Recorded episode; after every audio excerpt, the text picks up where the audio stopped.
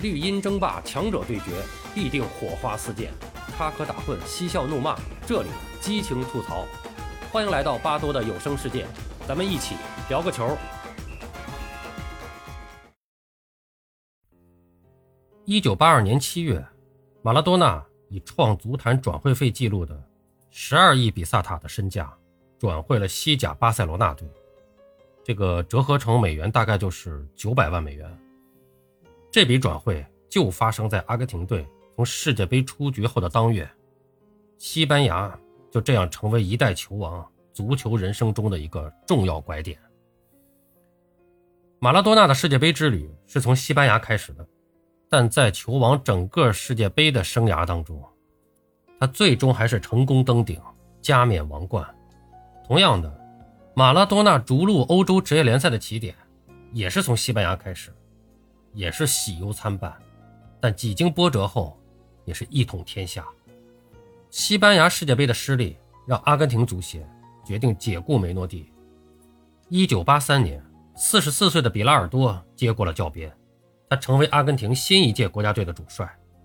与梅诺蒂那种狂热的进攻足球大师不同，比拉尔多是一个务实的战术足球拥趸，他熟谙足球历史的发展脉络。善于研究技战术的演变和革新，所以他的排兵布阵与传统的阿根廷籍教练大不相同。比拉尔多坚持对中场的控制，他认为足球比赛究其根本是中场的争夺，因为进攻和防守都是从中场开始，谁掌握了中场的控制权，谁就能赢得胜利。而掌控中场的核心要务，就必须有一个技术娴熟、控球卓越，并且能够承担起。组织进攻重担的王牌指挥官，他非常幸运，马拉多纳就是那个天选之子，王牌中的王牌。比拉尔多上任之后的第一件事儿，就是在队内确立马拉多纳绝对的核心地位。他将队长袖标交给了这个蒸蒸日上的天才球员，而这个做法是招致了老队长帕萨雷拉的记恨。事实上，新老两任队长的不和。早在1978年就埋下了伏笔。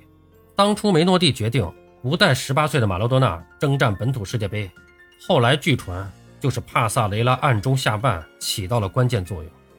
西班牙世界杯结束以后，两人之间的矛盾进一步激化。比拉尔多在组建新一届国家队时，将场上队长之职和指挥大权全权交给了马拉多纳，而帕萨雷拉对此是非常的不满，原因是比拉尔多做出决定之前。没有跟他打招呼。阿根廷队在1986年世界杯南美区预选赛中，与秘鲁、哥伦比亚和委内瑞拉队同组，以小组头名直接晋级世界杯决赛圈。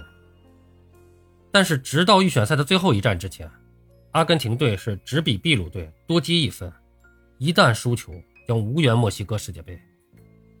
而秘鲁队呢，是一度在比赛中建立了2比1的领先优势，并且保持到了比赛的第80分钟。绝境之下，加雷卡打进了关键的一球，将比分扳平。阿根廷队是有惊无险的获得了出线资格。帕萨雷拉在预选赛中仍然是作为主力出战，他为阿根廷队最终晋级决赛圈也是立下了汗马功劳。比拉尔多最终也是带上了老队长前往墨西哥，但是他跟马拉多纳的矛盾并没有因此得到缓解，相反，在预选赛期间就有消息爆出。帕萨雷拉在队内拉帮结派，企图抗衡马拉多纳的核心地位。新老两代队长的不和，让阿根廷队的前景堪忧。但巧合的是，在墨西哥世界杯开打前，帕萨雷拉因为胃病和腿伤复发，被比拉尔多放进了未激活名单。在整届大赛中，帕萨雷拉没有出场一分钟。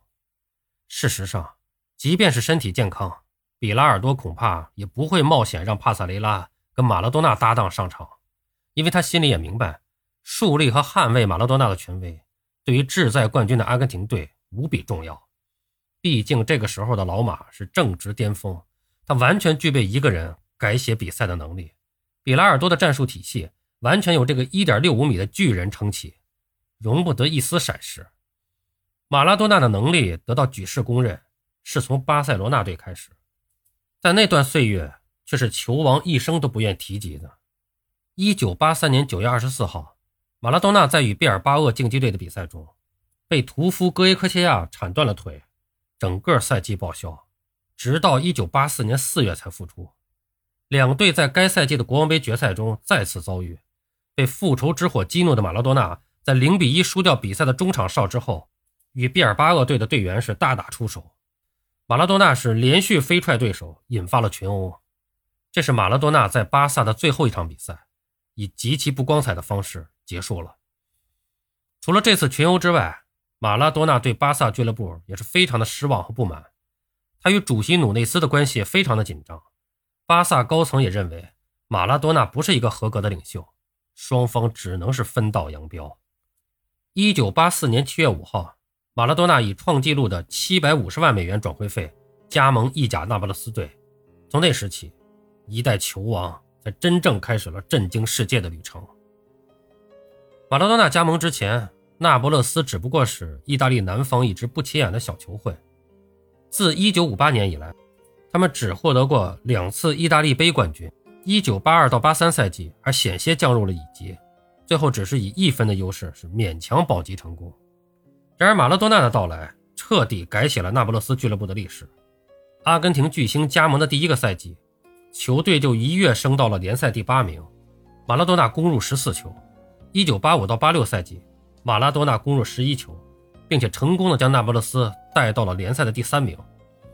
这个默默无闻的南方小球会，开始同北方豪强米兰双雄还有尤文图斯分庭抗礼。而这一切的改变，都是因为马拉多纳的到来。一个人撑起一支球队，对于篮球运动来说，并非难事。但是在团队规模和空间纵深更大的足球运动，这难比登天。马拉多纳时代的那不勒斯却颠覆了这种认知。看到老马在那不勒斯的无所不能，更加坚定了比拉尔多贯彻自己战术思潮的信念。他开创性的在墨西哥世界杯上推出了五三二阵型，后场严丝合缝，整个中前场交给马拉多纳一个人支配，他可以自由的发挥，不受任何约束。比拉尔多在全新的国家队阵容里投入多达七名防守球员，他要一改阿根廷队过往后场空虚、防守羸弱的症状。而他之所以敢这样排兵布阵，正是因为他手里有马拉多纳这张王牌。比拉尔多曾经这样说：“他说，我不仅被马拉多纳的天赋打动，还因为我确信他具备领导球队的能力。从一开始我就没有怀疑过。”他从来没有让我失望过。崇尚进攻的阿根廷传统流派对比拉尔多的用兵是极为反感，前主帅梅诺蒂就不止一次的在公开的场合抨击比拉尔多的策略，但比拉尔多是我行我素，坚持在墨西哥世界杯上沿用这套新战术。他最终给出的世界杯主力大名单是：守门员二十八岁的蓬皮多，两个中卫二十四岁的鲁杰里和二十五岁的库西福，还有一名拖后中卫。二十九岁的布朗，左后卫二十七岁的奥拉蒂切亚，右后卫二十九岁的朱斯蒂，中前场二十三岁的巴蒂斯塔，二十三岁的布鲁查加，二十四岁的恩里克，二十三岁的巴尔达诺，以及二十五岁的马拉多纳。给予马拉多纳充分的自由，这是比拉尔多战术的核心思想，因为他相信王牌的力量。